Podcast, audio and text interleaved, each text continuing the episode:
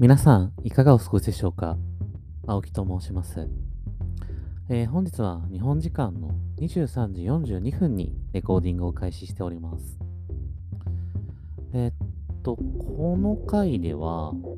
そうです。えっと、私、その4月1日にですね、転職をしたんですけど、まあ、なんでその転職をしたのかっていうふうなことについてお話しさせていただければと思います。えー、でですね、まあ、まず、その、まあ、もともと、えっと、私は、えー今年の4月まで、まあ、厳密に言うと3月で31日までですね、えっと、コンサルタントをしていました。で、まあ、コンサルタントっていうのは、結構自分か何の資格もいらない職種なので、僕コンサルですって、あの、明日から言えばもう慣れるものなんですけど、まあ、なんで一応コンサルタントって名乗ってたかっていうと、まあ、一応ですね、その、日本の中では、まあそこそこ有名で、えー最近結構調子に乗っている、えっと、コンサルティングファームですね。まあ、要はコンサルタントを抱えている会社に所属していて、で、その中で、えっと、コンサルタントっていう風な職種を、であると、あなたは、えー定義されて、えーそこに所属していたので、まあ、なので一応、その、まあ、社会的にですね、まあ、比較的コンサルタントっていう風に名乗って、まあ、かつそれがですね、認められやすい環境にいた、そういう状況にあったっていう風なところから、まあ、コンサルタントっていう風なことを名乗っておりました。で、えっ、と、まあ、それ自体はですね、えっ、と、3月の31日をもって退職しまして、で、今現在は、その、まあ、ちょっと、会社名は言っていいのかどうなのかよくわかんないので、言わないんですけど、まあ、ベンチャー企業に結局ですね、転職をして、まあ、えっと、もう、資金調達シリーズ E とかまで行ってるような感じなので、全くシード機でもなんでもない、もう、まあ、もう上場を見据えて頑張ろうとしているぐらいの、えっと、ベンチャー企業に入社しました。はい。まあ、えっと、やってる内容としては結構マーケティング寄りみたいなところになっていて、まあ、これまで私自身は、その、まあ、いわゆる、えっと、PMO みたいな。まシステム系の案件が多かったんですけど、システムをこう新しくするであったりとか、えーないし、回収するみたいな案件の、えープロジェクトマネジメント業務を担当していたり、あとはないし、その業務の改善みたいなところにですね、まあ、設計だったり、構築みたいなことをやっていたので、で、マーケティングみたいな領域についてはですね、えっ、と、未経験の領域になるので、まあ、そちらの方に移って、まあ、一応 SARS 企業ではあるので、え会社が提供するプロダクトをですね、まあ、どうこうしていくみたいな感じで今は、えー転職をして、もうすぐ2ヶ月ぐらい経とうとしているっていう風な段階になります。はいまあ、といったところが、まあ、今の私の状況になります。で、えっと、じゃあなんで転職したのかっていう風なところなんですけど、まあ、これは、えっと、まあ、いろんな理由が、最初のきっかけは、その今の元いた会社だと副業できないとか、まあ、いろんな理由があって、えーまあ、結構当然のごとく衝動的にですね、えー転職活動を始めたっていう風なところになるんですけど、うん。まあ、で、えっと、と結局整理すると、まず、私自身のその才能というか、えーないし能力が比較的こう従前に発揮されるような環境っていう風なものが何なんだろうっていう風なことをですね、まあ、これは転職活動を通じて考えたわけなんですよね。どういう風な、えー環境条件が揃った時に私は比較的こう能力を発揮しやすいのか、え自分が満足して働ける状態にあるのかっていう風なことを考えましたと。で、そう考えたときに、大体3つほど、えー条件があるなっていうふうに思ってたんですね。で、そのうちのまず1つ目っていうのが、ある程度、現在の、えースキルないし経験っていう風な状況よりもストレッチされたものが求められていると。まあ、つまり、今あるスキルだけでは、えっ、と、課されたタスク、ないしミッションみたいなもの、パーソナルな、え会社から、ないし社会から、え求められるようなミッションみたいなものを、今の能力ではこなしきれるかこなしきれないか微妙なライン、ちょっと頑張って、少しその案件の中で、ないし、少しか、えー2、3割ぐらい成長したらそのミッションをこなせる。っていう風な状況であるというですね。まず1つ目、単純に今の能力でを100%発揮しただけでは、えー、そのミッションっていう風なものを果たせないような状況であるという風なところ。まあ、これがまず1つ目ですね。でこれは、えーと、結構多分よく言われていることで、いわゆるフロー状態ですね。えーと、誰が言ったのかちょっと今、ど忘れしちゃったんですけど、みたいな状況にある時の条件の一つとしても挙げられていて、まあ、完全に今の自分の能力、スキルみたいなところで、全く届かないミッションっていう風なものを与えられると、やっぱり人ってモチベーションが下がってしまいますと。で、モチベーションの低下っていう風なものによって、なかなかその自分自身の持っている、え、スキルが完全に発揮される状態、全能感があるような状態にならない、いわゆるフロー状態に入れないっていうことも言われていますし、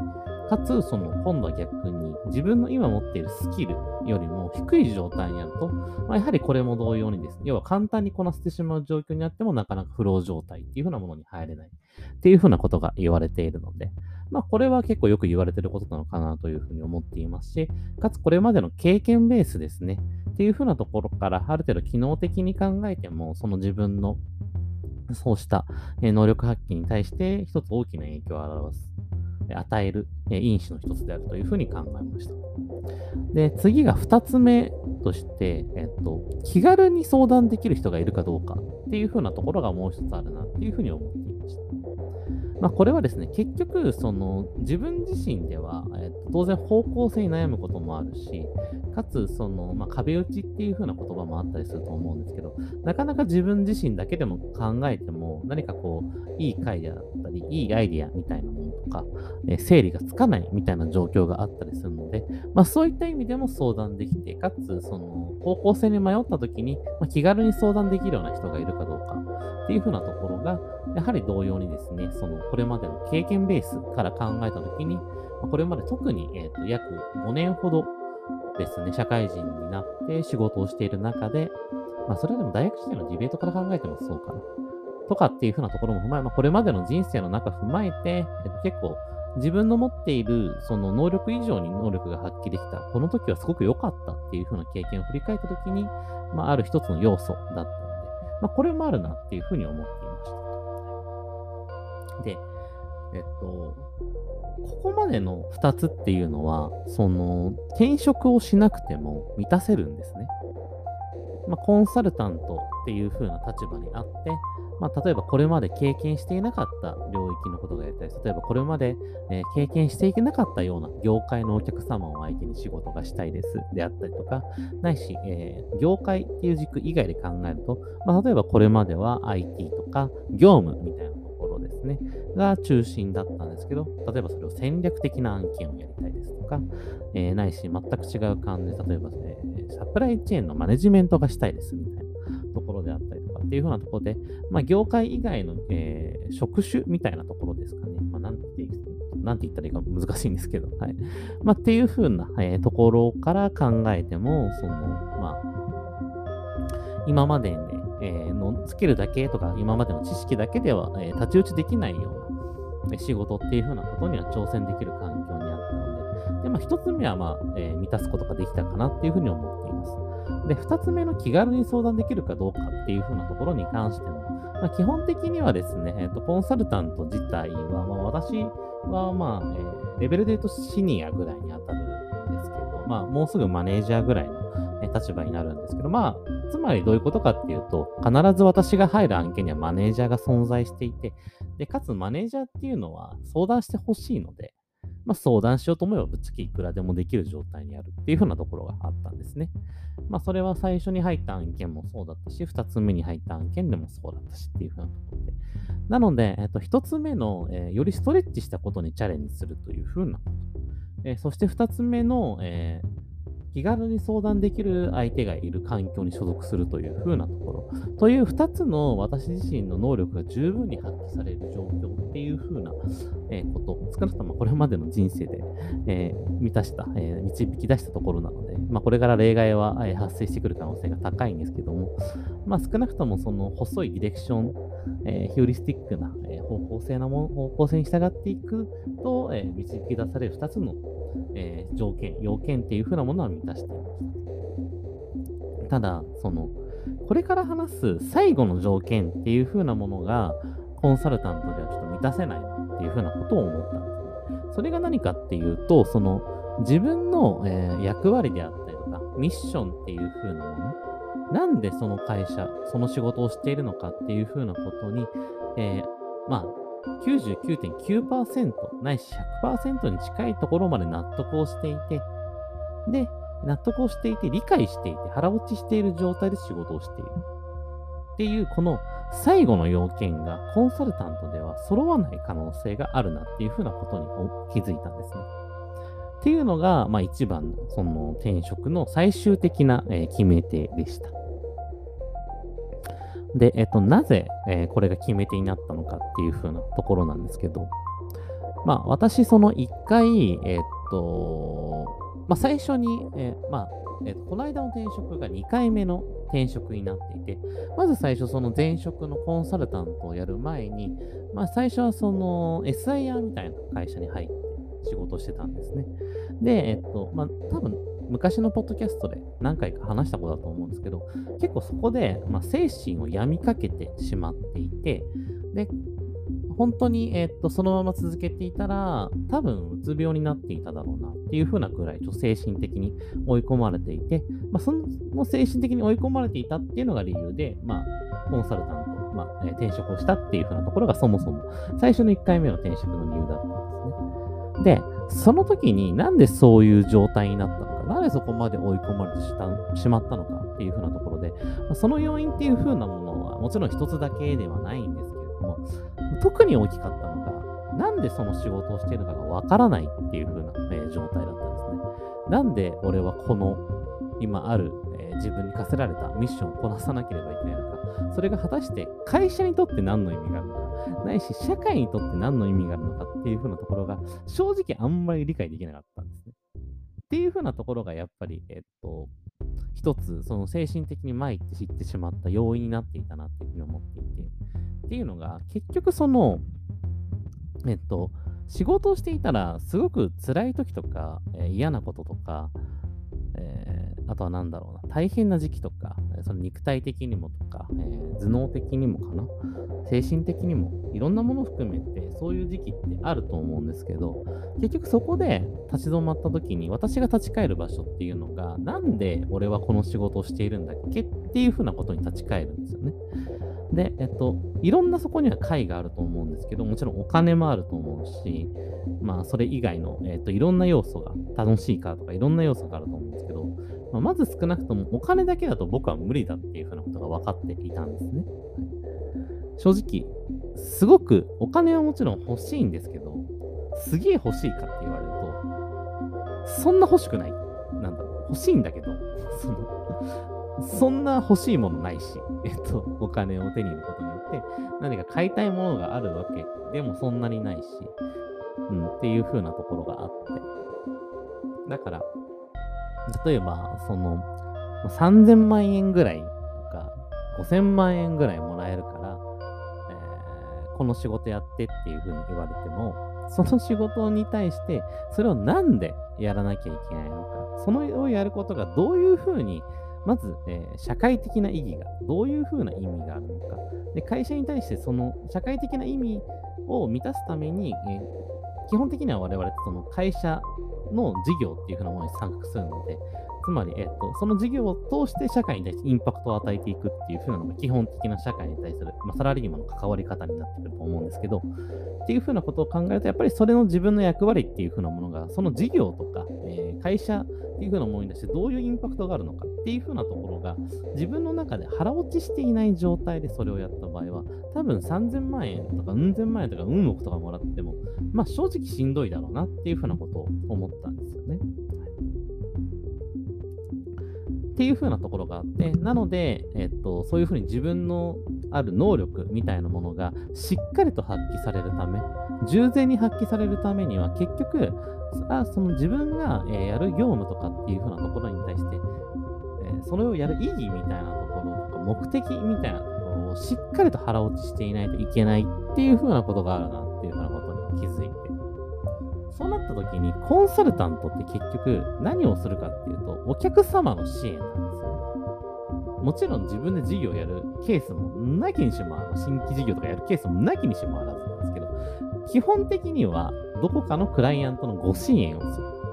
誰、つまり言い換えると、誰かの事業の支援をする。言い換えると、誰かの意義とか目的の支援をすることなんですね。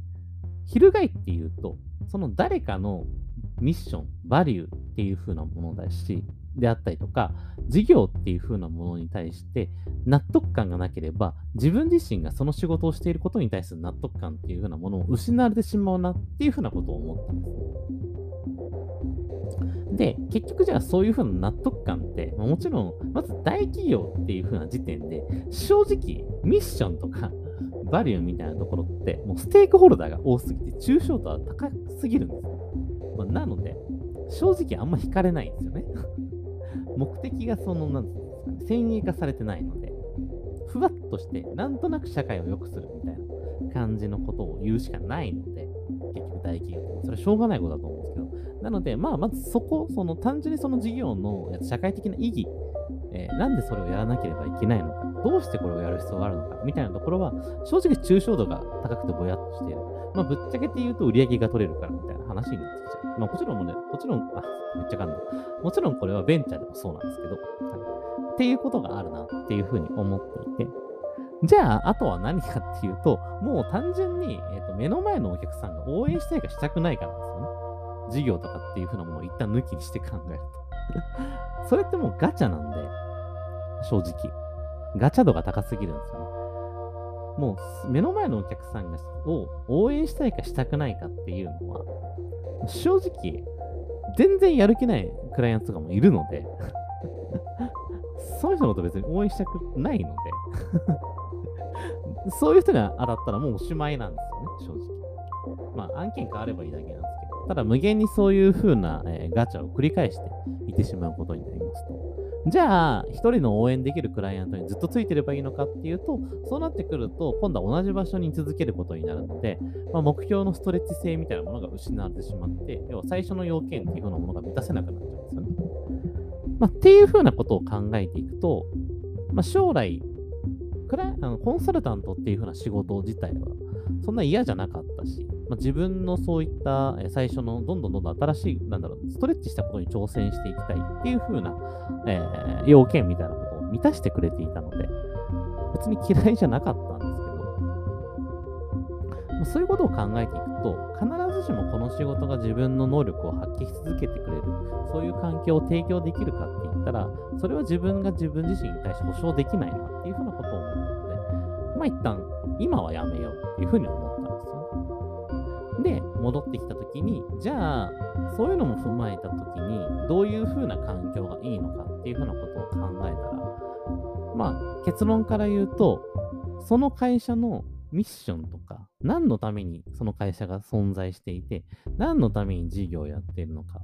っていう風なことが、自分の中でいかに最も共感できる会社がやっぱりいいなって思ったんですね。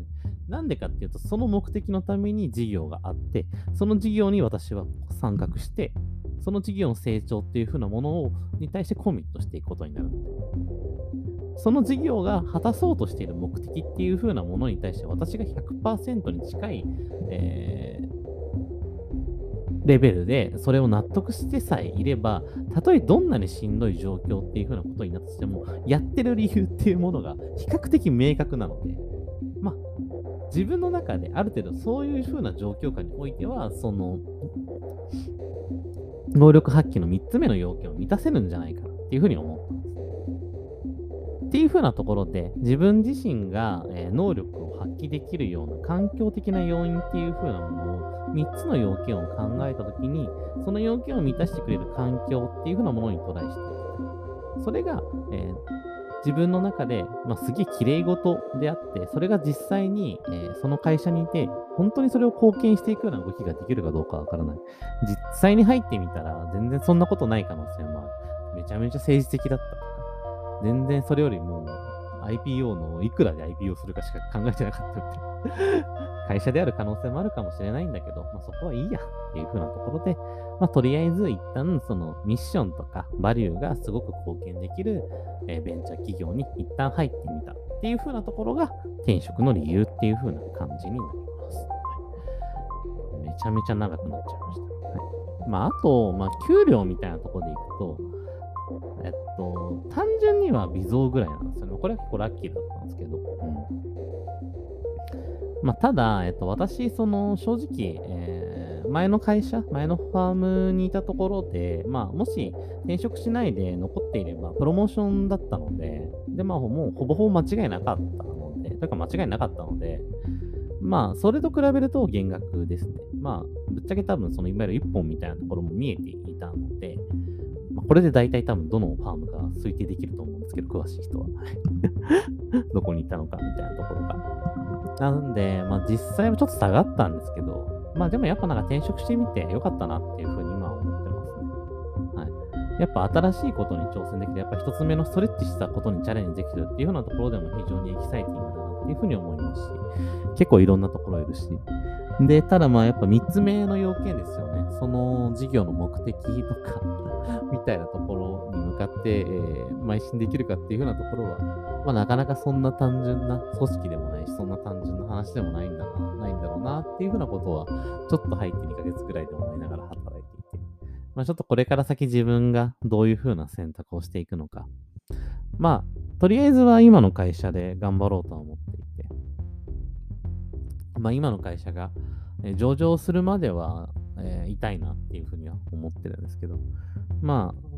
ちょっとまた、えー、っと、今の会社にずっと居続けるっていうふうなことはね、ないので 正直、うん。僕は結局常に新しいことをやっていないと苦手な人間、そういう環境じゃないと